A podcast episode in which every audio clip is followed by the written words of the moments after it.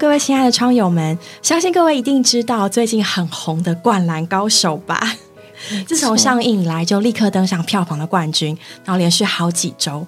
那不仅在年轻人当中，特别是在许多像我们这样的中年人心里，立刻把我们内心潜藏的热血魂挖出来啊！姐追的不是电影，是青春。没错，对呀，今天就想来跟各位窗友们聊聊《灌篮高手》这部动漫。那不仅是电影，也是动漫。那非常有幸的呢，我们邀请到之前《与诗有约》的作者啊，家乐湖，对吗？你在节目中是这样称呼，所以我我们也可以这样称呼哈。可以，当然可以。家乐湖，好，他呢今天是以双重的身份来受访，一个呢是之前《与诗有约》的制作人。主持人，然后同时呢，也是《灌篮高手》的超级资深专业粉丝。今天会带我们用一个有深度又知性的角度来看看这部动漫，看看它可以在你的人生当中激起什么样的涟漪。没错，那我们就请家乐虎跟我们简单自我介绍一下好吗？好，呃，大家好，我是家乐虎，大家应该很久没听到我的声音了。对，这是我们的前辈前辈，不 敢不敢。今天就是来聊一聊我比较大家不为人知的一面，对，就是我呃非常喜欢《灌篮高手》这一部动画，所以我今天也很开心两位能够邀请我上到这个节目来分享关于《灌篮高手》的这个部分。对，请畅所欲言。好，那既然的话，能不能一开始讲讲你跟这部跟《灌篮高手》的缘分呢？是怎么开始的？嗯，国我也是国小的时候就是接触到这一部呃这部漫画，对，那。其实也是从卡通，就是那时候卡通跟漫画是一起看。那时候小学回家放学之后的第一件事情，就打开电视，然后追 《灌篮高手》。我觉得我们那个时代，呃，百分之九十以上的男生会打篮球，绝对都是因为《灌篮高手》，不管是漫画或者是电视。对，那所以我觉得这个就是我跟他开始的缘分吧。嗯，对，就是。哎，所以这么说来，你会走上跟体育相关的路，跟《灌篮高手 》有？无无法脱掉的关系，对不对？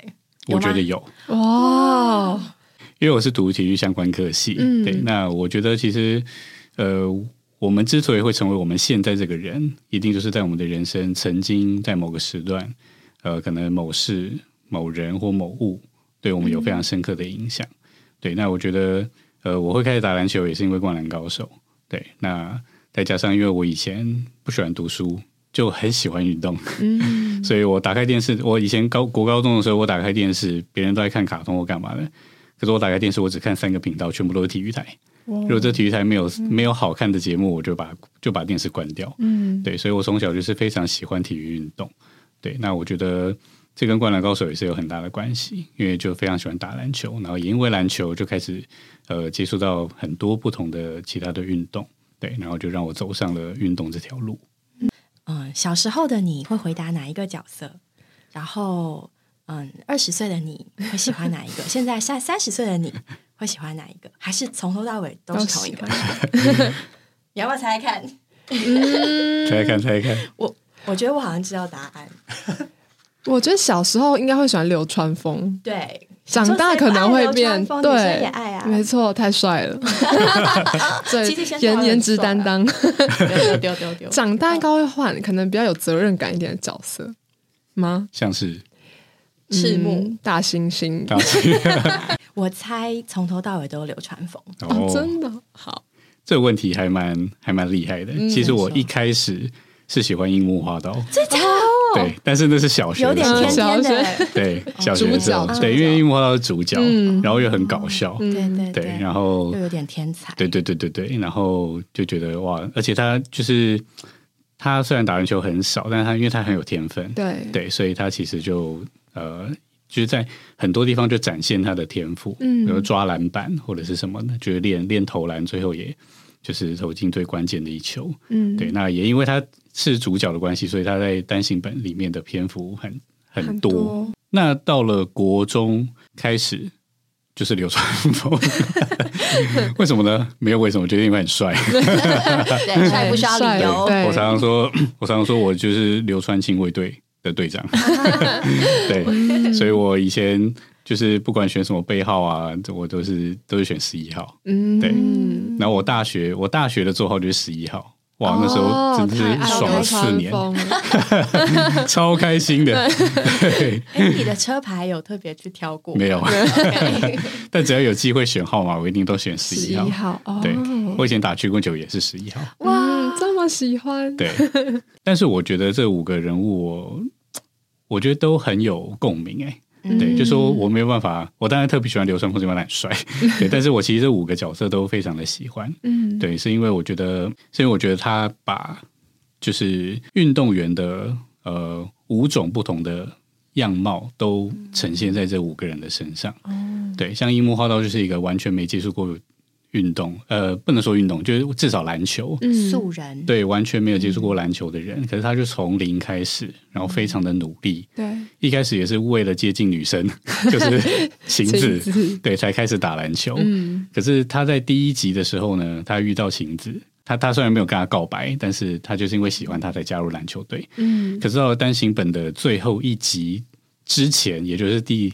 最后一集三十一集，最后一集之前的三十集的最后一个页面，他就抱住，他就抓住晴子的肩膀，然后跟他说：“我真的很喜欢。”可是那个喜欢是他很喜欢篮球，嗯，对，所以就是从一个一个菜鸟、一个门外汉、一个初学者开始，然后慢慢的练习打拼到受伤，然后爱上这项运动。我觉得那就是一个。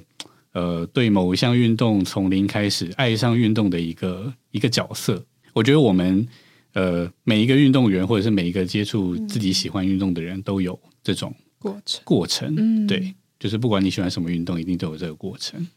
那另外就是我工程最后再讲，因为他是这次的主角，嗯，然后再就是赤木，我在网络上还看过一个报道，就是说你觉得湘北的五个人谁最弱？然后我就看很多人都说是赤木，赤木，赤木，是不是有人觉得他的心理素质有一点弱，在隐藏了不不安全感？嗯，对，根据责任就是带来的冲击。压力，没错。其实赤木这个点，我我我自己也可以写一大篇文章。那我今天想要探讨的两个点，就是呃，其实大家会觉得赤木弱，就像刚刚你说的，嗯，他其实就是在心理的层面让大家感觉他很脆弱，嗯，对。可是 我要说的是，其实。在整个单就是整个漫画的系列里面，这五个人也只有赤木是井上把他的所有的心境给画出来。然后他这两个心境呢，其实也都是运动员会遇到的两个问题。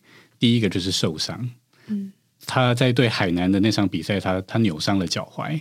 那最后虽然果伤上阵，可是，在下一场对林丹的时候，他想他他一直在纠结，说他的伤会不会复发，会不会影响到他的表现，湘北会不会晋级等等。对，这是第一个，就是受伤。那第二个就是对山王的时候，他面对他面对强敌，然后他的心情就是对，只要好像我没有办法赢过他，湘北就无法获胜。嗯，对，所以其实运动员会遇到的两个问题，第一个叫受伤，第二个就是遇到强敌的心魔。受伤是我们运动员一定要克服的，嗯，对。那其实运动员的心理素质要很强大，他要很长，就是在那个比赛的过程，不管他被什么东西打岔影响了，不管是自己的状态或者是对手的表现，他他心理的状态、心理的素质都是要一再的调整，嗯，对。所以我觉得受伤是一个。那另外就是当你面对强敌的时候，你觉得你好像没有办法赢过他，然后你内心也会有很多的，就是。故事，嗯，对，那那些其实都是运动员本身自己需要去克服的，嗯。可是我觉得赤木他就是在这两个点上，他他都克服了。我觉得其实井上在赤木的身上把运动员这两个特征就完全的描绘出来，嗯，对。所以大家虽然觉得赤木最弱，但是其实不是他最弱。我觉得从另外角度看，是他把就是一个运动员会遇到的问题都写在赤木的身上，然后流川就是。一直打球，一直打球，一直打球。他他也是天才啦，嗯，对他也是天才，然后就一直很厉害。可是他也有遇到强敌的时候，对。可是他遇到强敌，他不退缩，他就是遇强则强。他说：“我赢不过你，那我就是要，但是我就是要赢你。”对对，那种企图心，不会说遇到强敌好像就啊，就就算了，下次再说，回去回去再练。他说：“不是我，我打不赢你，但是我这一场比赛结束之前，我一定要赢你的那种感觉。”对。那三井就是。也是很多人喜爱的角色，对三井就是也有很多名言。教练，我好想打篮球。嗯，对我前阵子工作这个出差的时候，也是去拍很多篮球比赛。拍到最后，我看到篮球放在地上，我也好想 拿起来，然后我就甚至 PO 了一个 IG 线动，说教练，我好想打篮球。对，三井这个角色就是他有一段的空窗期，嗯，他虽然曾经是就是全国中学的 MVP，对，但是他因为一些关系，所以他中间有两年的空窗。可是他对篮球那份热爱，他没有办法放下，他最后还是回来了。对，所以其实我觉得很多人有这个过过程。就是你可能很喜欢一个东西，对，但是你可能中途因为什么事情而而暂时放下它，可是你还是没有办法忘记，就是这一项运动或者这个东西当初带给你的感动，嗯，然后你就又回到了，呃，我想多少人也都会有这种感觉，不管是两年还是二十年，就是你只要再回到了，只要再回到原点，你都会有一点的惋惜，说我这段时间我到底在干嘛？对，就是为什么我没有办法当初继续坚持下去？嗯，对，那也因为这种懊悔，所以让他就更加的努力，想要去弥补他那一段空窗的岁月。对，所以我觉得在这五个人身上，就是有很多种不同的描绘。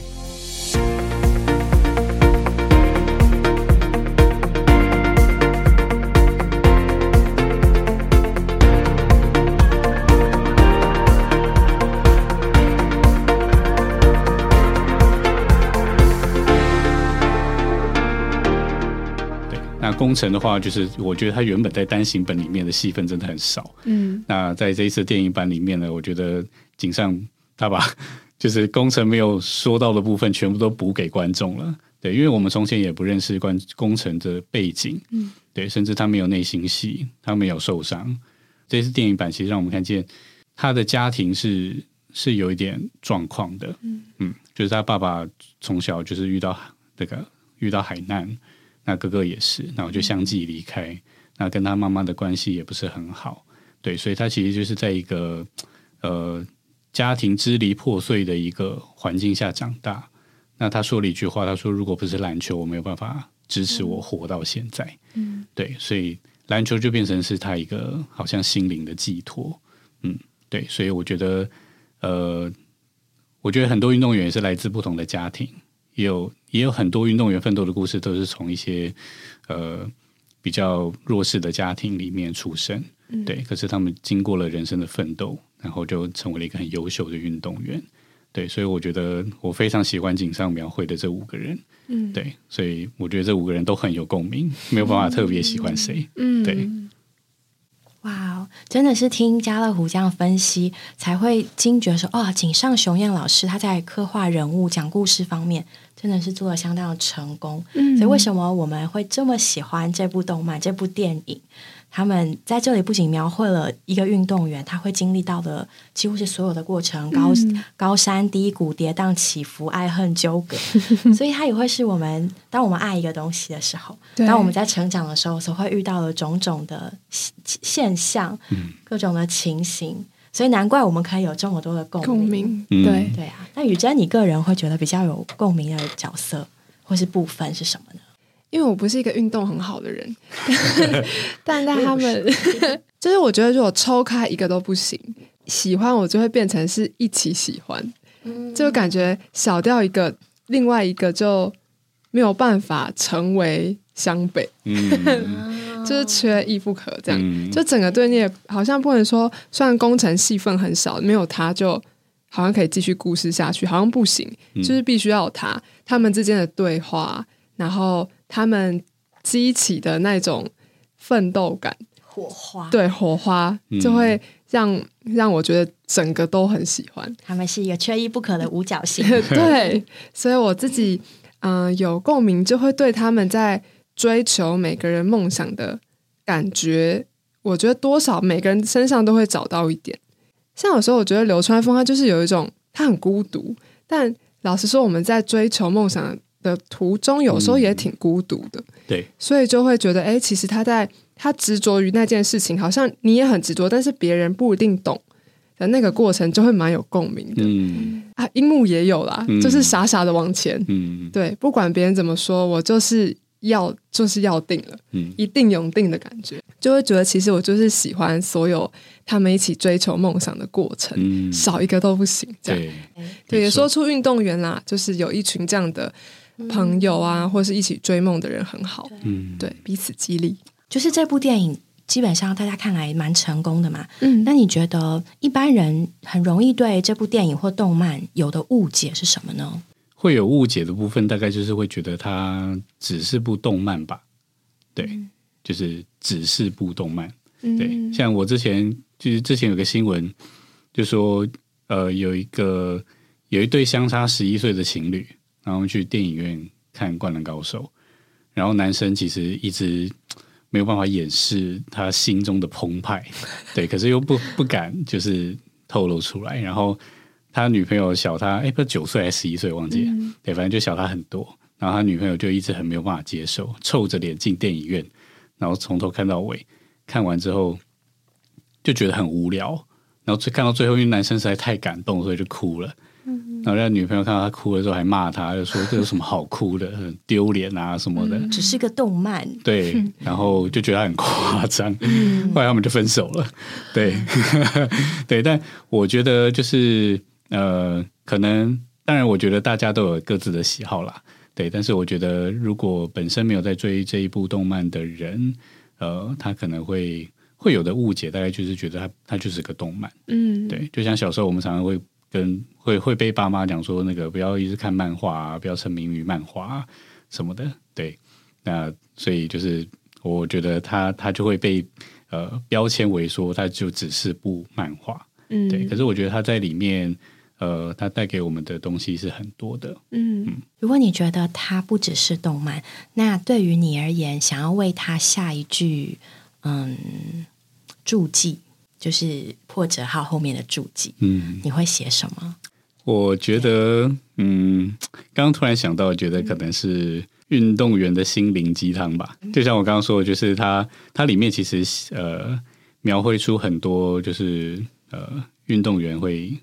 特别是打篮球的，对他会遇到的很多的心路历程啊。还有一个部分，我也觉得蛮有感触的。就本来在我很自然的认知里面，就觉得这是一部热血漫画，所以一定要给他一个 happy ending。嗯，就说后来，因为我是后来才才认识这个这个，就是才知道说，原来在动在那个漫画里面，他们虽然打赢了山王，但是他并没有称霸全国。哎，嗯，就是留下了一个很。美好的缺憾，嗯，然后井上老师他自己也说，青春本身就是有缺憾，本来就是不美好、对，不完美的。那可是呢，就就我们也也需要去认知到，人生就是不完美，并不是你努力就会达到一个 happy ending，嗯，但这就是人生，对，但这也无憾，嗯，对，我觉得我觉得这部分还蛮触动我的，哎，对，所以。运动员的心灵鸡汤，大概也就是你会接受到这个部分哦。嗯，就是我小时候看也是觉得哇，很很可惜哎，就是他们打赢了三王，嗯，可是最后却输给了爱河学院，那也没办法，因为樱木已经伤了，所以其实他们拼尽全力打赢三王之后，然后对爱河学院就伤了樱木，然后剩下四个人也是就是大概体可能体力还没恢复，所以输的一塌糊涂。嗯，对，那所以。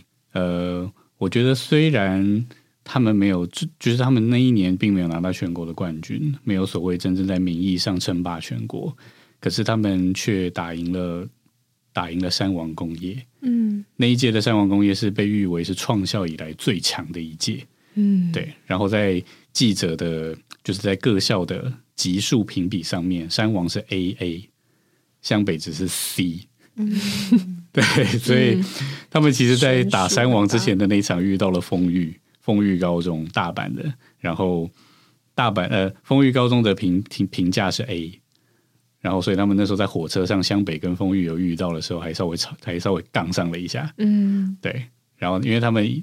湘北一直在看说啊，下一场要对山王，下一场要对山王，然后丰裕听见就很不爽。一场你们要不看？你们是要先对到底是谁？然后他们想说你们也没什么了不起啊，说那你看一下这个吧，就你们看一下你们这个上面报道的评价，就看哎，我们只怎么只是 C？对，但是后来他们先赢了丰裕之后，然后又打赢了山王。对我觉得其实他们就间接的称霸了全国，因为当初进山王。跟湘北大战那场比赛的球迷有九成以上都是来看山王的，对，就是期待山王就是一路碾压，然后最终拿到冠军。可是那一场比赛结束之后，有超过五成甚至到六七成的观众都变成了湘北的球迷。嗯，对，因为其实很多人进去，他并不是死忠的观众，而是因为他看山王就是一路赢下去，所以就等于好像有一种很疗愈的感觉吧。我觉得，对，所以不是很懂运动的比赛的球迷，他们都进场看球。嗯，可是湘北带给他们的一种的感动，就是那种永不放弃的精神。对，特别上半场的时候，其实其实上半场他们能够领先三王，就已经给观众一个很大的震撼了。就是、嗯这是哪一个名不见经传的学校，居然能够领先三王？对，对，然后这是第一个，然后第二个是下半场两度落后十几二十分，可是他们全部都追上来了。嗯，对，连连连连山王的堂本教练想说，到底要怎么样他们才能够放弃？嗯对，为什么他们他们他们做到了这么多，为什么他们还还没有办法，还还不会放弃？嗯，还一直追上来，然后最后还还赢了比赛，这样子。对，对，所以我觉得这个这还蛮有意思的。对，青春有缺憾，嗯就是虽然好像没有办法得到最后的胜利，嗯对，可是在过程中他们赢过了他们最想要赢的对手。嗯因为其实像至少赤木跟宫城，他们两个都有一本杂志。宫城的杂志是哥哥留下来的，嗯那封面就是最强山王，对。然后有一在单行本里面，呃，就是打山王的回顾，有一集就是赤木拿着那一本，然后就常常跟队友说。这是我的起点，也是我最终的目标。对，然后就讲到对他队友都会背了，然后甚至对他有点嘲讽跟误解。对，但是至少就是赤木跟工程他们两个是以山王为最终的目标。对，然后他们也做到了，他们打赢了创校以来最强的山王工业。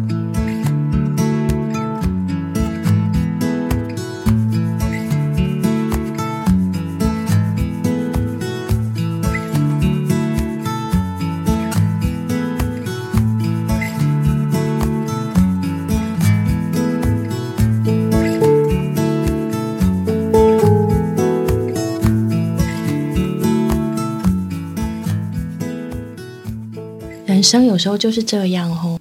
这么说就不能不讲到那个泽北，嗯。泽哦。北在神社那里，他不是跟神求说对：“你看，我已经做了一切我所能做的。”嗯，他根本就是一个天生的强者，嗯。对，然后求你给我我需要的经验，对。嗯然后所谓他，然后他就经历了失败，嗯，然后他的教练就告诉他，嗯那是你需要的。对，好像对一个强者来说，失败反而是一个更大的嗯养分。对嗯，对。其实这个点也蛮特别的。泽北这个球员我自，我自己也是还蛮喜欢的。对，甚至我这阵子，甚至我这阵子还买了一，一篇泽北的文章，没有哎我会读，我一定会读。甚至我最近还买了一双他的球鞋。哦，对我也是在这次都蛮注意到泽北说，哦哟，这人，对啊，嗯，可以跟流川相抗衡。对，其实他应该比流川强，应该是。对？他们，其实泽北的一开始角色设定就是，他就是从小是一个非常非常强的球员。嗯，对，因为他从小就是他爸爸就是国手，从小就跟他一对一，直到他上国中，终于打赢了他爸爸第一次。对，然后可是因为他从小都跟这么强的人在打，所以他上了国中之后，基本上就是横着走，对，连学长都被他打歪。对，所以学长还教训他说，就是拽什么东西这样子。对，那但是后来是还好，他到了就是上上高中就进到山王，那因为他的队友都是很强的，嗯对，可是他反而就是在整个日本他找不到对手，嗯，所以他虽然很强，但是他其实也有点落寞。对，所以他高一打完了就是全国大赛之后，然后就连当时神奈川 Number One 木神一都被山王打，就是打 打趴在地上，最后好像海南输了山王二三十分吧，二十分还是三十分，有点忘记。对，那总之就是连这么强的木生一，连泽北都可以都可以赢过他，所以高一的泽北其实也是横空一世，嗯想说日本真的找不到对手。对，直到他高二的时候，他已经决定在这一次全国大赛之后，他就要去美国。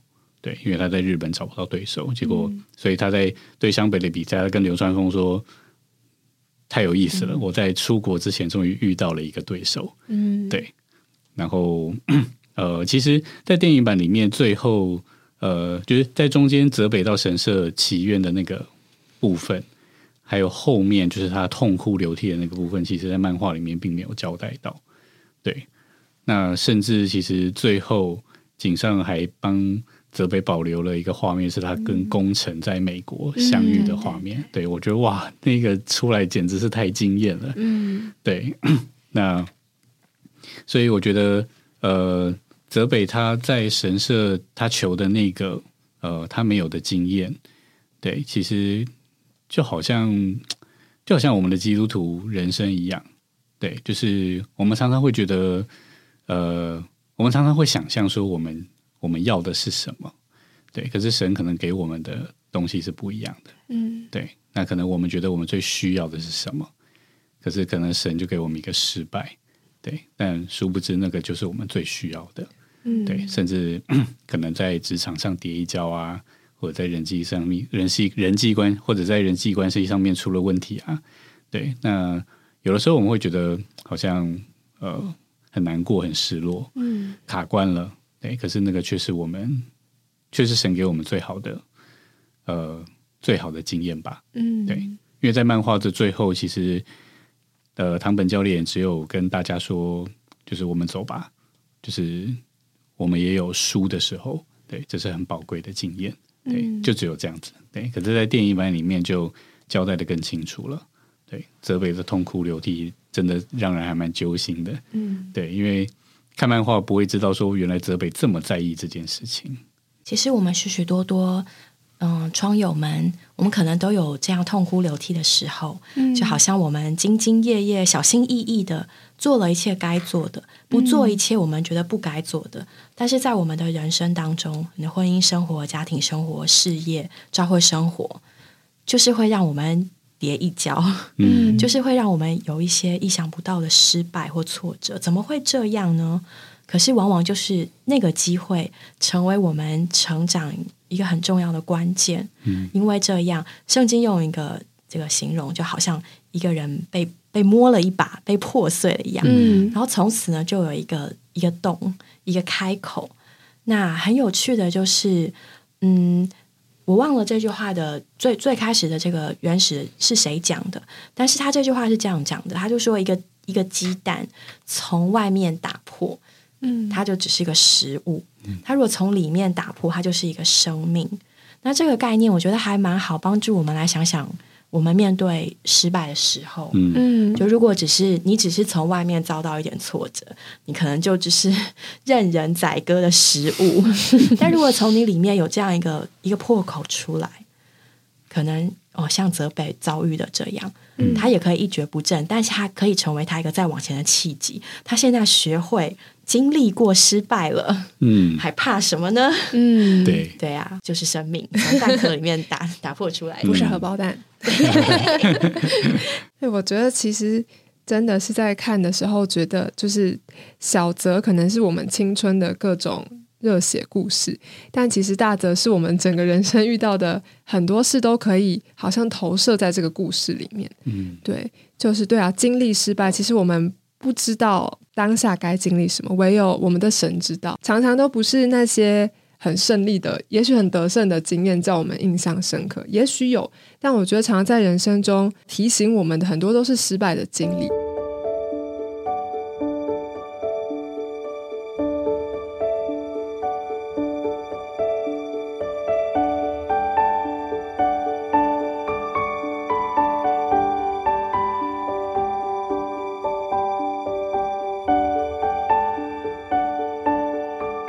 我想我们都是二十几年来的老观众了，对，那它是一部呃承载了我们青春跟我们大部分在那个最对运动或对篮球最热血的一段的一个记忆的时代吧，对，那我觉得我们这一班老漫画迷嘛，或者说老球迷好了，他我觉得他应该会一直伴随着我们，嗯，对。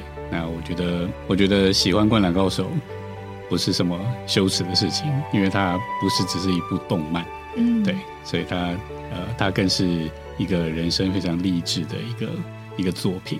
它的经典是一定是很多人都认同的，对，所以以后不管到哪里，只要你是灌篮高手的粉丝，请大声说出来。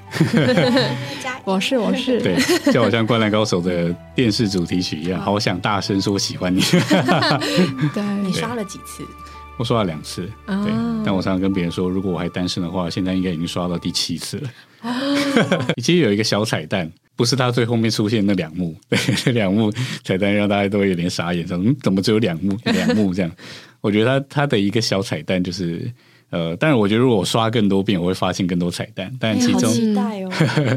但有一个彩蛋是我第二刷的时候发现的，就是在最后工程跟泽北在。呃，在美国相遇的时候，嗯，他们脚上穿的鞋子有一双是有一双是以前一个街头篮球呃很有名的一个牌子叫 And One，对，然后他穿了一双鞋叫太极鞋，对，那个是我们这个年代的男生呃几乎都非常喜欢的一双鞋，它非常经典，对，然后我那时候看到的时候哇眼睛为之一亮，对，然后另外一个是泽伟他穿的就是 Penny Hardaway 的球鞋。因为泽伟荣是他就是本身是以 Penny 这个球员的角色去去呃去写的，对，去去描绘的一个人物这样子，对，所以最后画上了他穿佩尼的鞋子，我觉得就是对佩尼哈德韦的一种的致敬吧。嗯，对，就像流川枫是以 Michael Jordan 为原型去画的。总归了这么多许许多多您这么多年来的研究，好，那我们回到这个电影本身，你对于这二刷。这次的电影有什么观后感呢？我其实呃，第一刷的时候是跨年夜去看的，对，那那是同事送我的票啦，所以所以我也不得不去看，都已经票都已经送我了。同事很了解你，对对对对对对。然后呃，我我其实一刷二刷完的感觉，因为其实，在看之前，呃，预告版出来的时候，呃，因为它一直很很保留，嗯，就是它预告版就是只有片段片段片段，而且就是都只有湘北的五个人。对，就是没有没有其他了。对，然后大家都猜不出到，就是大家只能从一些很细节的端倪去看出这到底是哪一场比赛。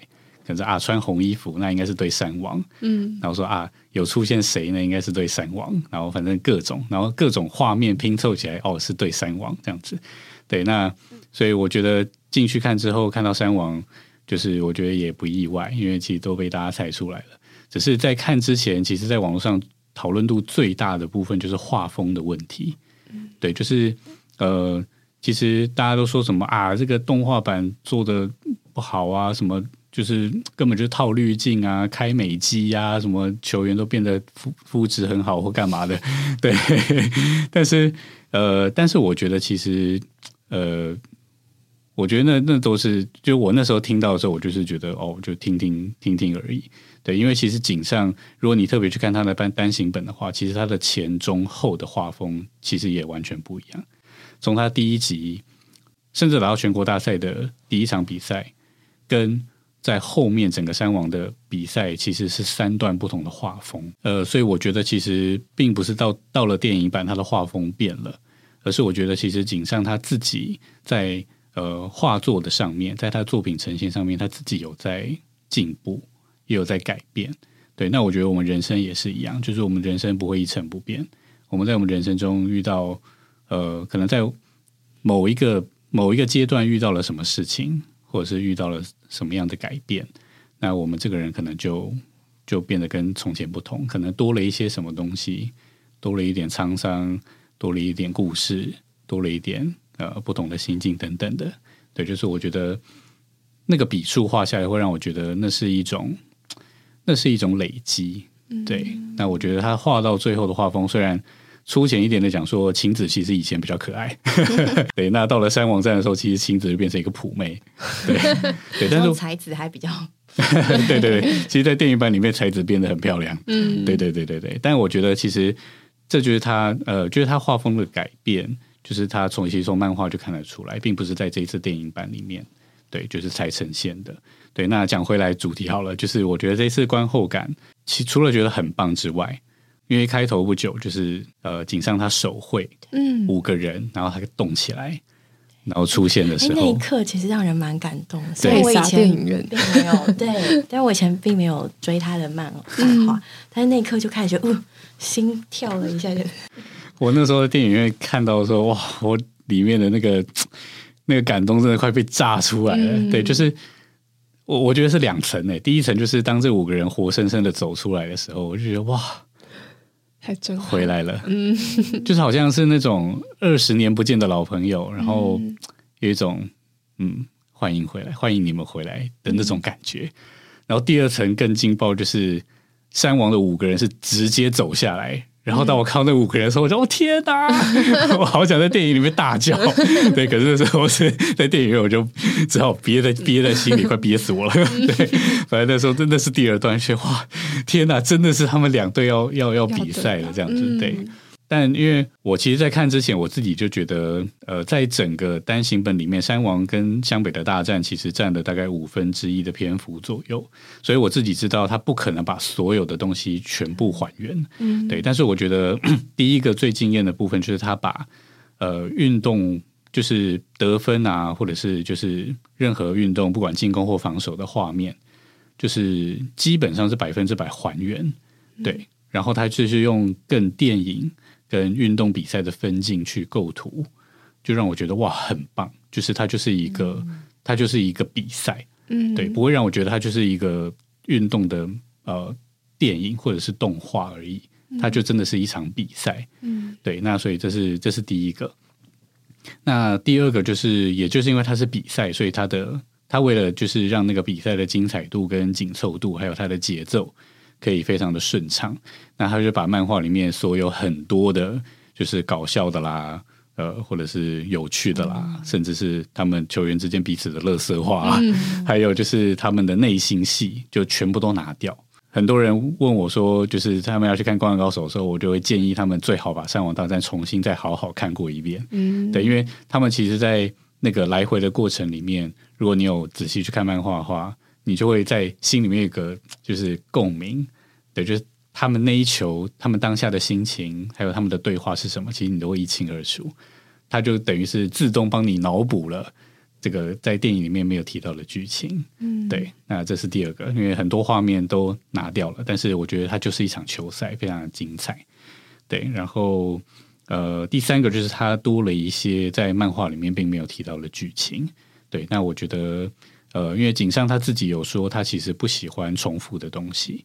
对，那而且我觉得这一次，呃，第三个就是它多的这个剧情呢，呃，也是我觉得最感动部分，就是像刚刚我说的，就是工程其实并没有太多的戏份在原本的单行本里面，那这一次电影版全部都补回来了，对，就让我们更认识工程这个角色，那我就让湘北的这个先发五虎的故事就就更完整了。嗯，对我其实最后看完了呢，呃，因为它是 The First Slam Dunk 嘛。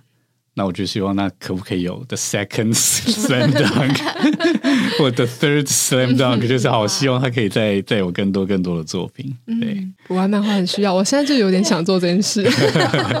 对啊，就是会更完整，因为有些片段还是会觉得，哎，好像是有点突然的。嗯，就感觉很多小彩蛋，或者说很多他作者安插在里面的设计，对对对，会更有共鸣。嗯，对，就是有一个我想讲的，就是我自己觉得很。很感动的一个点就是，我有读出来，就是井上他的，就是他他他在当初在画漫画的时候，他的一个呃一个用意吧。